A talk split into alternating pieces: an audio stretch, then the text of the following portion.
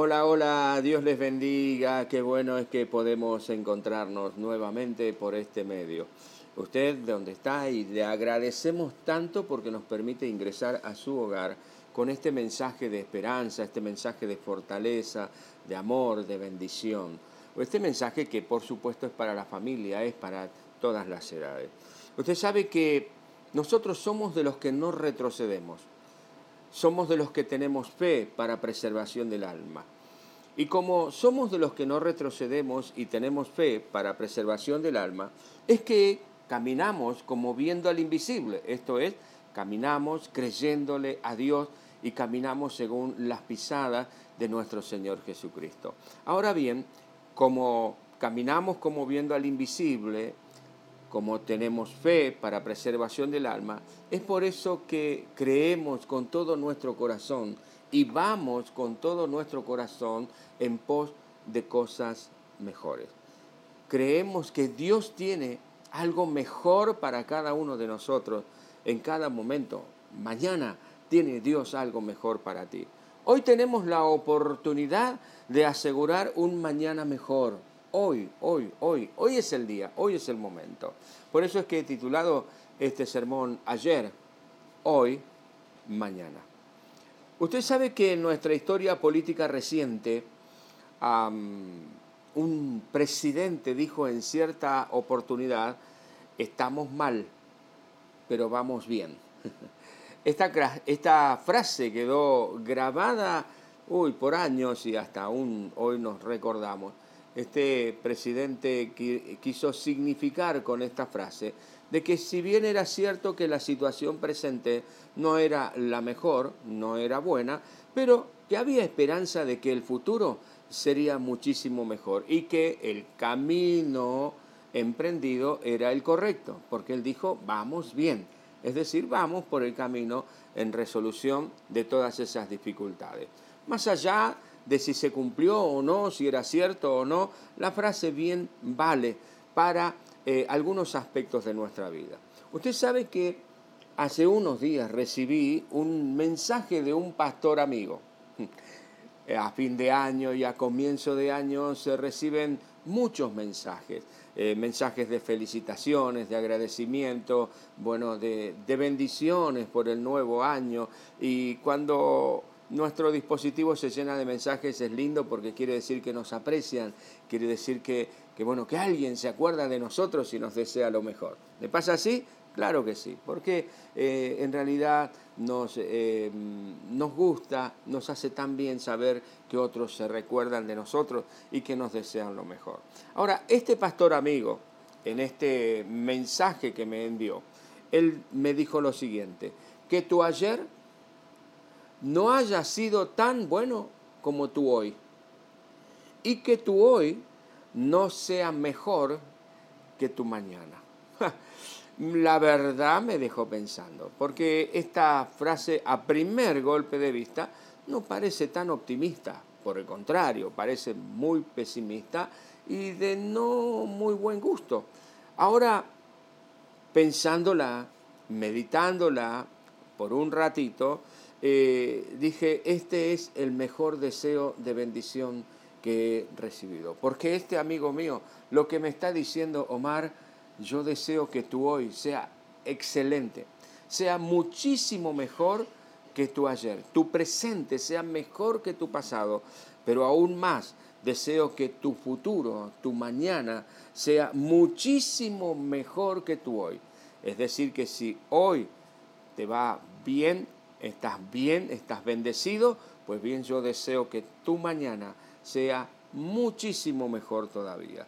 Ahora, pensando en esta frase y agradeciendo realmente por, por estos deseos de bendición para el presente y por supuesto para el futuro, eh, pensando en esto les decía, eh, para que mi hoy sea mejor que mi ayer, para que mi presente sea mejor que mi pasado, en mi pasado, reciente o lejano, debo haber hecho acciones, eh, debo haber tomado iniciativas, debo haber eh, adquirido conductas para que mi hoy sea mejor que mi ayer.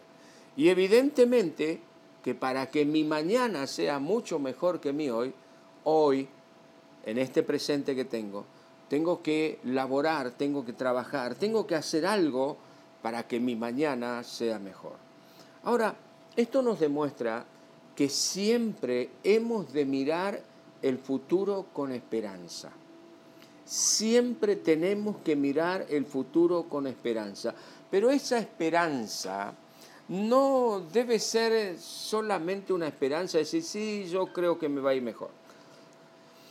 Yo creo que mañana va a ser mejor que hoy. Otros por allí dicen, yo declaro que mañana va a ser mejor que hoy, mañana voy a alcanzar esto, mañana voy a hacer esto y bla, bla, todo lo demás. ¿no? Eh, no debe ser solamente enunciativo, no debe ser solamente declamativo, sino que esta esperanza, este proclamar, tiene que ir acompañado de acciones, de acciones firmes y fuertes. Esta esperanza no es una esperanza pasiva, sino que es una esperanza activa. Una esperanza que además de tener la firme certeza, la firme convicción interior de que cosas mejores vienen para mí, esta esperanza tiene que estar, por así decir, rodeada, imbuida de acciones que tiendan justamente a que mi mañana sea mejor que mi hoy, mi futuro mejor que mi presente. Ahora, ¿qué nos dice la Biblia al respecto? ¿Qué, qué, es lo que podemos nosotros este, aprender de la palabra del Señor? Usted sabe que la palabra de Dios, la Biblia, no es para leerla solamente dentro de un templo, ni tampoco para tenerla presente solamente en ciertas ocasiones, un nacimiento, una presentación de niños, un bautismo, un casamiento o una defunción. No, no, no. La Biblia, la palabra de Dios, es para tenerla en cuenta todos los días, porque es un libro realmente práctico que nos enseña cómo transitar por esta vida. Ahora, esta verdad que estamos considerando en este momento, que yo tengo que sentar bases firmes y sólidas hoy, preocuparme hoy por hacer las cosas como debo hacerlas, para que mañana, mi mañana, mi futuro sea mejor, está evidenciado en algunos pasajes bíblicos, en muchos. Yo solamente escogí dos que me parece que son muy representativos y que nos muestran esta realidad. Y eh, estos dos pasajes están enmarcados dentro de una enseñanza general que el Señor Jesucristo hizo a sus discípulos de lo que sucedería en el tiempo del fin, en los momentos cuando el Señor Jesucristo viniera a la tierra. Le invito a abrir su Biblia, si es que usted la tiene allí, en el Evangelio según San Mateo, capítulo 25, versículos 1 al 13. Una historia realmente apasionante, una, una, historia que además nos ilustra, nos instruye de cómo eran las costumbres, cómo era la cultura en los tiempos de nuestro Señor Jesucristo y precisamente cómo era la cultura cuando había un casamiento, qué era lo que se hacía cuando una pareja contraía enlace.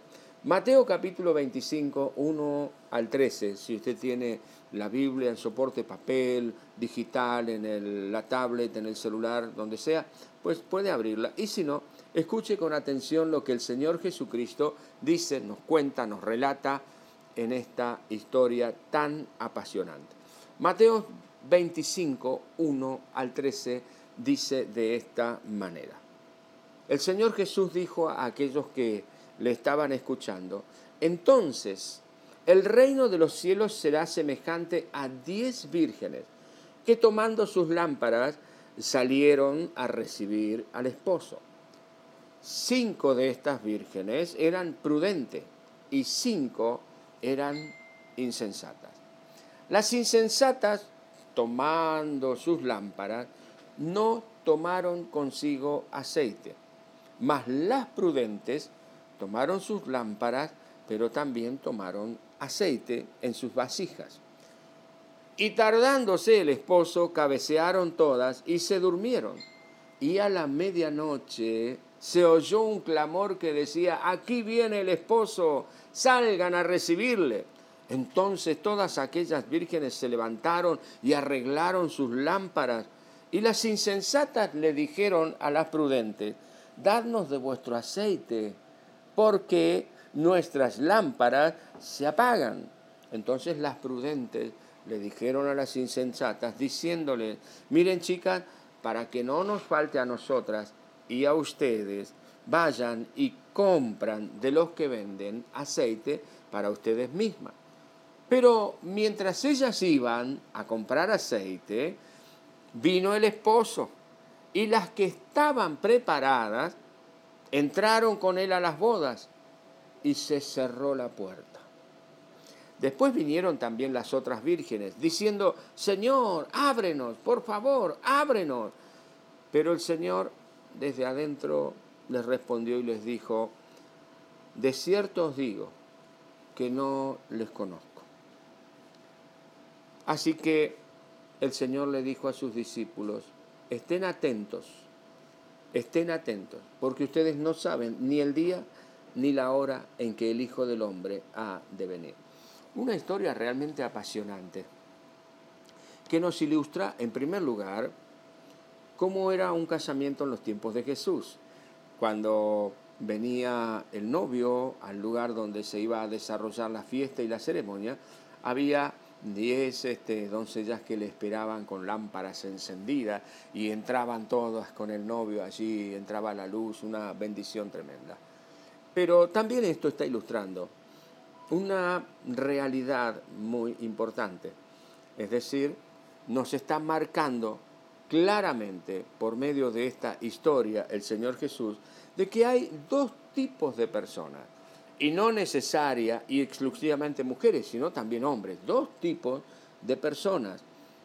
Están las personas insensatas, por lo que nosotros leemos en esta historia, están las personas insensatas, las personas simples, las abúlicas.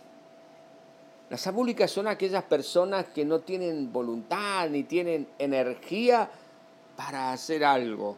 Por supuesto, estando sanas, que no tengan ningún impedimento físico o de otra índole. Son esas personas que no se preocupan por absolutamente nada. Se les cae el techo y se quedan sin hacer nada. Pero por el otro lado están las personas que son sabias, las prudentes, las emprendedoras, las laboriosas. Y tengo dos preguntas para hacerte. Si estás siguiendo esta historia, tengo dos preguntas para hacerte. En primer lugar, ¿Qué hacían las cinco personas imprudentes mientras que las otras cinco prudentes se esforzaban por conseguir más aceite? Tú sabes la historia cuenta, había diez vírgenes, cinco imprudentes que no tomaron aceite para sus lámparas, sino que tomaron sus lámparas con lo que tenían y así fueron a esperar al novio. Y las otras cinco, que el Señor Jesús dice que eran prudentes, eran sabias, eran sensatas, eran laboriosas, tomaron, además de sus lámparas, tomaron vasijas adicionales con aceite. Al demorarse el esposo, las que no tenían reserva de aceite tuvieron que ir en ese momento a comprar, pero cuando volvieron ya habían entrado todos a las bodas y ellas se quedaron afuera. Ahora, la pregunta es, ¿qué estaban haciendo estas cinco personas imprudentes? Todas tuvieron el mismo tiempo de prepararse, todas pudieron prepararse convenientemente, cinco lo hicieron y cinco no. Y otra pregunta es, ¿cuál sería el pensamiento de las prudentes que las llevó a procurar más aceite? ¿En qué estarían pensando? Que dijeron, no, vamos a, a llevar aceite extra por cualquier cosa. ¿Qué era lo que ellas pensaban? ¿Sería falta de fe? ¿Que no tenían fe y es por eso que procuraban tener más aceite? Pues tener más aceite o un aceite eh, adicional significaba, implicaba de que pensaban que el esposo se iba a tardar, iba a demorar en llegar para entrar a las bodas. Interesante. La espera se podía llegar a prolongar. Esto era falta de fe. Lo dijo para que usted lo medite. Las dos preguntas. Las cinco personas prudentes, sabias, emprendedoras, pudieron entrar a las bodas. Las otras no. Y esto me lleva a una reflexión. Porque estamos viendo esta historia a la luz de que mi ayer no sea tan bueno como mi hoy y que mi mañana sea excelente. Es decir, que mi hoy sea mucho menos bueno que mi mañana. Dicho de otra manera. Ahora, para las cinco vírgenes prudentes, el ayer no fue tan bueno como el hoy y el mañana fue realmente maravilloso. Las diez personas, las diez vírgenes, en el ayer eran personas comunes y corrientes. No pasaba nada con ellas, pero hubo algo que todas recibieron en el ayer y fue la invitación a ser parte del cortejo nupcial que acompañara al novio. Y eso ya las diferenció de otros. Pero el tema es qué hicieron en el hoy. Hoy estaban mejor que ayer. Ayer no estaban invitadas a las bodas. Hoy ya estaban invitadas a las bodas. Pero además de estar invitadas a las bodas, estaban invitadas a ser parte del cortejo nupcial, de un grupo selecto en las bodas del esposo. ¿Y qué les esperaría mañana? Mucho mejor que el hoy. Todas tuvieron la oportunidad de crecer hoy para que el mañana fuese mejor. Ahora, las cinco prudentes sentaron bases en el hoy, en el presente. Las cinco prudentes se esforzaron para comprar el aceite, quizás, no dice la historia, pero podemos llegar a suponer que quizás utilizaron de sus ahorros para comprar aceite o hicieron tortitas, empanadas, algo vendieron y con eso consiguieron el dinero para comprar el aceite. El tema es que se esforzaron, el tema es que hicieron algo para que si el esposo tardara en venir, pudiesen entrar con él. Ellas pusieron bases firmes y sólidas para que su futuro fuese muchísimo mejor que su presente. Por supuesto que entraron con el novio y allí estuvo ¿eh? en su mañana, en su después, en su futuro, estuvieron mejor que en el presente. Es para pensar, amigos y amigas, muchachos y chicas. La segunda historia está allí, pegadita, pegadita nomás, en la palabra del Señor, en Mateo capítulo 25, con esta historia de las diez vírgenes. Y esta historia tiene que ver con obediencia y confianza versus o contrapuesto a la desobediencia y a la desconfianza. El Señor Jesús cuenta una historia que se ha dado en llamar la historia de los o la parábola, mejor dicho, de los talentos. Mateo capítulo 25, 14 al 30, el Señor Jesucristo dice lo siguiente, porque el reino de los cielos es como un hombre que yéndose lejos llamó a sus siervos y les entregó sus bienes. A uno de esos siervos dio cinco talentos, a otro le dio dos talentos y a otro más le dio un talento. A cada uno de ellos le dio conforme a la capacidad que cada uno tenía. Y luego que le entregó todos sus bienes, los talentos, se fue lejos. Y el que, es interesante porque el que había recibido cinco talentos fue y negoció con ellos y ganó otros cinco talentos. También el que había recibido dos talentos ganó también otros dos. Pero el que había recibido un talento, escondió el talento en la tierra, en un pozo, lo tapó y eh, esperó a que viniera su Señor. Después de mucho tiempo, después de mucho tiempo, vino el Señor de aquellos siervos y arregló cuentas con ellos. A ver, ¿qué hiciste con lo que yo te di? Entonces eh, vino a él el que había recibido cinco talentos y trajo consigo otros cinco talentos. Y le dijo a su señor, Señor, cinco talentos me entregaste. Aquí tienes, he ganado otros cinco talentos sobre los cinco, es decir, que le trajo diez talentos a su señor. Y su señor le dijo, buen, bien siervo y fiel, eh, buen siervo y fiel, sobre poco has sido fiel, sobre mucho te pondré. Entra en el gozo de tu Señor. Llegó también después de este el que había recibido dos talentos. Y le dijo al Señor, Señor, dos talentos tú me entregaste. Ahora bien, he ganado otros dos talentos sobre estos que tú me diste. Es decir, que le trajo cuatro talentos. Su Señor le dijo, bien, buen siervo y fiel, sobre poco has sido fiel, sobre mucho te pondré. Entra en el gozo de tu Señor. Pero, y aquí viene una nota un poquitito complicada, un poquito triste, porque dice, llegando también el que había recibido un talento, dijo, Señor, te conocía que eres hombre duro, que ciegas donde no sembraste y que recoges donde no esparciste. Por lo cual tuve miedo y fui y escondí tu talento en la tierra.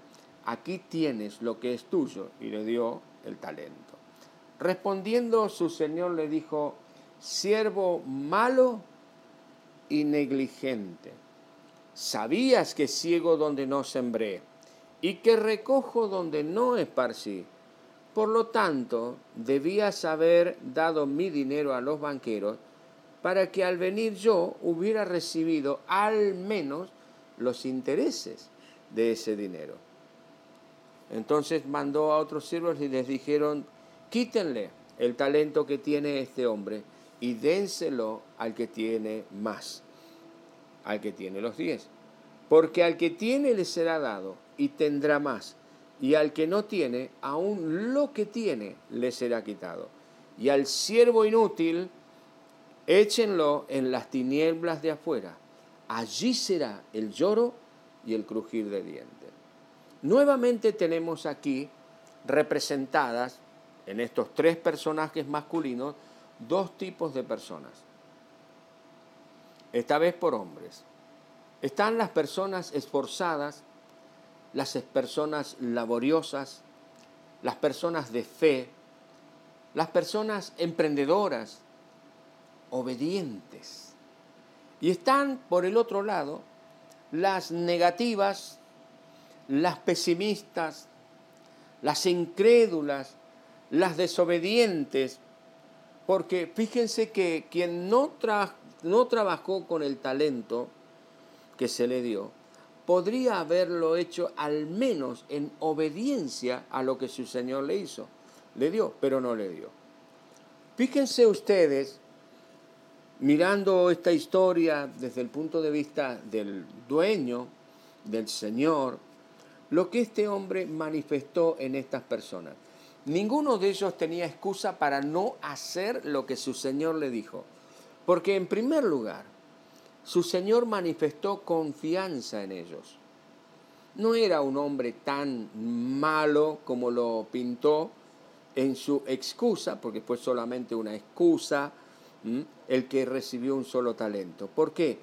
Si usted lee bien la escritura, dice que le entregó a sus siervos sus bienes, es decir, el dueño, el hacendado, el patrón, le dio sus propios bienes, depositó su futuro en manos de los siervos, en manos de sus empleados.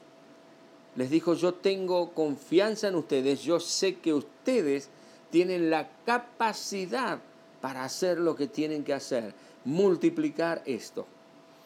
creyó en ellos.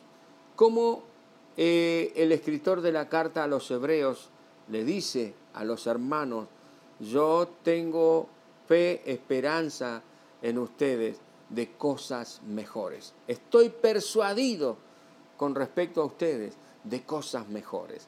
Yo sé que ustedes pueden lograr nuevas alturas, pueden lograr más bendiciones. Por eso es que vamos en pos de cosas mejores. Este hombre también, el hacendado, demostró tener fe en los siervos, fe en estas personas, en estas tres personas, porque les dio tiempo para que hicieran su labor. Les entregó una cantidad a cada uno de acuerdo con sus capacidades, porque sabía que ellos podían crecer y hacer multiplicar esos talentos. Esto es lo que Dios piensa de ti, esto es lo que Dios piensa de mí. Dios, Dios nos ha hecho para ser más que vencedores.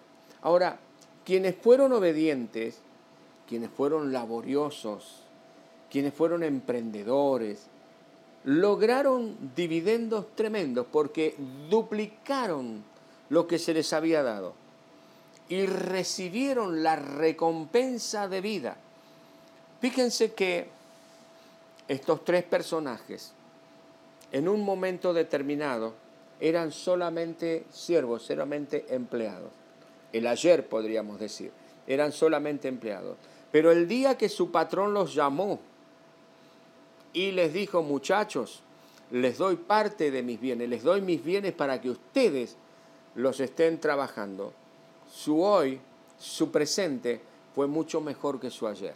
Su ayer eran empleados rasos, hoy ya eran capataces, ya tenían un nivel, ya habían crecido en su labor. Seguramente habían hecho algo. Por eso es que recibieron esta confianza de su patrón. Pero solamente dos se esforzaron y crecieron y lograron que su mañana, su futuro, fuese mejor que su hoy. Quien actuó de manera desobediente, incrédulamente, abúlicamente, porque ni siquiera se preocupó de nada, recibió la recompensa de vida. ¿Cuál fue esta recompensa? Perdió lo que se le dio y no pudo disfrutar de la recompensa que le estaba preparada para él, pues lo que tenía, aún lo que tenía, le fue quitado y le fue entregado al que tenía más. Muchachos y chicas, reflexionando en esto, quienes tuvieron cinco, dos talentos y aún el que recibió uno, el ayer de ellos no era bueno, de los tres, no era tan excelente como el hoy, porque como recién dijimos, eran solamente empleados, pero el hoy, uno tenía cinco talentos, el otro tenía dos y el otro tenía uno, ayer no los tenían. Qué maravilloso. Ahora, hmm, el hoy no fue tan bueno como el mañana. Para dos de ellos, para dos de ellos, el hoy no fue tan bueno como el futuro. Si bien es cierto que el hoy, el presente, era mejor que el ayer, el pasado, pero no fue tan bueno como el futuro.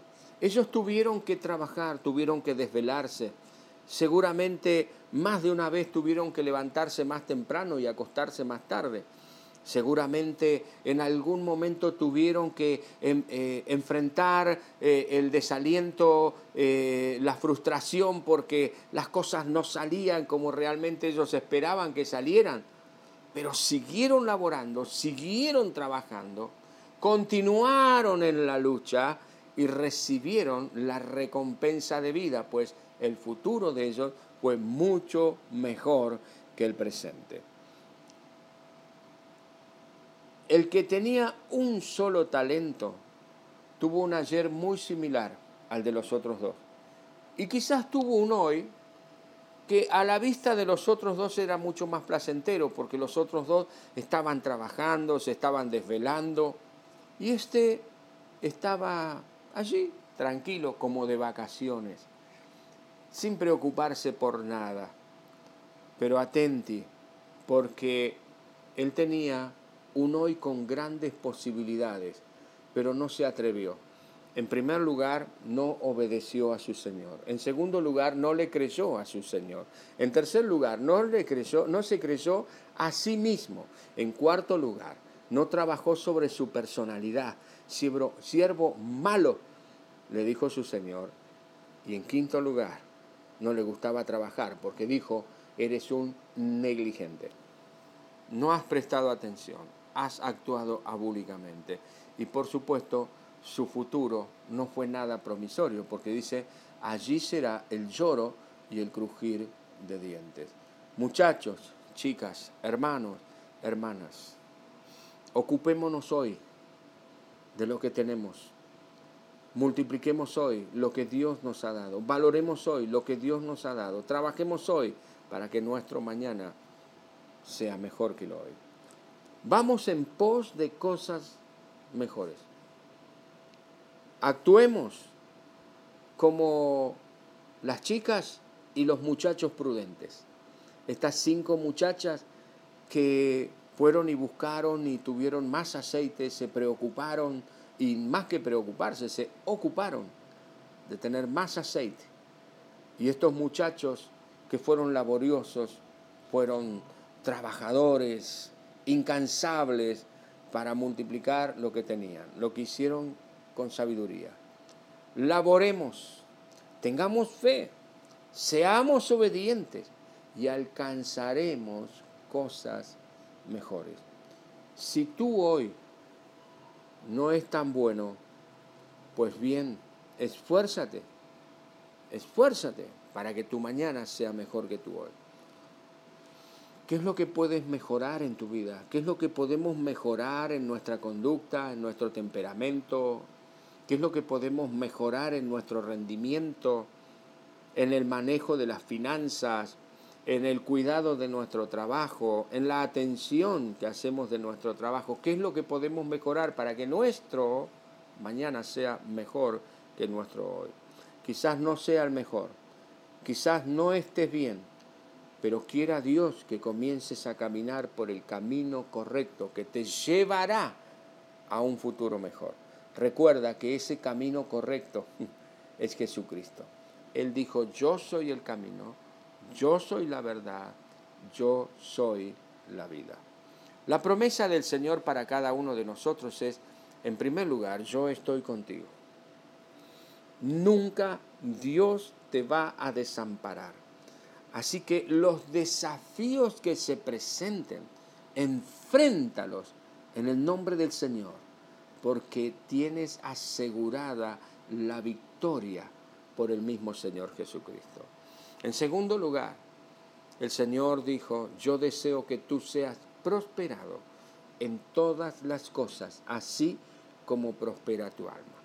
El deseo de Dios es que cada día vayamos creciendo. Y el crecimiento a veces es doloroso, el crecimiento a veces implica renunciamientos, para crecer muchas veces uno tiene que hacer cosas que quizás no hizo antes, pero hay que atreverse a ir adelante. ¿Quién, quién de estos siervos, el que recibió cinco talentos y el que recibió dos, tenía alguna experiencia para manejar semejante cantidad de dinero, porque era muchísimo dinero? Sin embargo, su Señor confió en ellos. Ellos pusieron manos a la obra y fueron bendecidos y prosperados. Y tú y yo tenemos la misma perspectiva. La palabra del Señor dice también en Isaías, y aquí les doy una lectura que es este, una paráfrasis personal. Si te sientes debilitado, porque es muy probable que te sientas debilitado hoy, que mires para atrás y digas, y yo en el pasado eh, he estado sufriendo esto y aquello y hoy estoy mejor, pero estoy enfrentando tantas presiones, estoy enfrentando tantos sentimientos encontrados que me encuentro debilitado, no sé cómo hacer para seguir adelante, pareciera que estuviese en un callejón sin salida. La, la palabra del Señor dice lo siguiente, si te sientes debilitado, pero esperas en mí, dice el Señor, tendrás nuevas fuerzas. El Señor da fuerzas al cansado. No temas dice el Señor en Isaías capítulo 41. No tengas miedo. ¿Por qué? Porque yo, dice Dios, estoy contigo. No desmayes, porque yo soy tu Dios, que te esfuerza, esto es, que te da permanentemente nuevas fuerzas. Reaviva tus fuerzas, reaviva tu ánimo y tu espíritu. Eso quiere decir que te esfuerza. Siempre la promesa de Dios para ti, para mí, hombre, mujer, joven, jovencita, siempre te ayudaré, siempre te sustentaré con la diestra de mi justicia. Yo Jehová, dice la palabra, soy tu Dios, quien te sostiene de tu mano derecha y te dice, no temas, yo te ayudo. Muchachos y chicas, tenemos estas promesas maravillosas del Señor. Quizás nuestro ayer no fue tan prometedor, pero hoy estamos siendo bendecidos. Y tal vez hoy estamos batallando, estamos luchando, estamos enfrentando situaciones adversas de tal manera que parece que nos encontramos como el pueblo de Israel cuando estaba saliendo de Egipto que tenemos el mar por delante, las montañas a los costados y al enemigo atrás, que parece que estuviésemos encerrados. No te debilites, no te decaigas, no dejes de batallar, porque tu mañana, tu mañana, tu mañana va a ser mejor que tú hoy. Pero si te decides a confiar en el Señor, si te decides a trabajar, en pos de aquello que debes cambiar para que tu futuro sea mejor. Si te decides a hacer lo que debes hacer, a ser fiel al Señor con todo tu corazón. Toma ejemplo de lo que la palabra del Señor nos dice. Las cinco vírgenes sensatas tuvieron que trabajar y esforzarse para tener más aceite.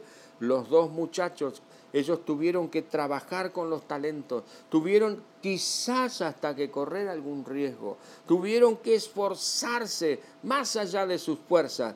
Y ellos, todos ellos, recibieron la recompensa de vida. Pero aquellos que no estuvieron dispuestos a trabajar, a esforzarse, lamentablemente, no porque su Señor no haya querido, sino porque ellos mismos no hicieron lo que tenían que hacer, lamentablemente no alcanzaron lo que Dios quería darles. Tú y yo podemos alcanzarlo. Tómate de la mano del Señor, atrévete a confiar en Él, labora, trabaja, esfuérzate y tu mañana será mejor que tu hoy, porque todos nosotros vamos en pos de cosas mejores.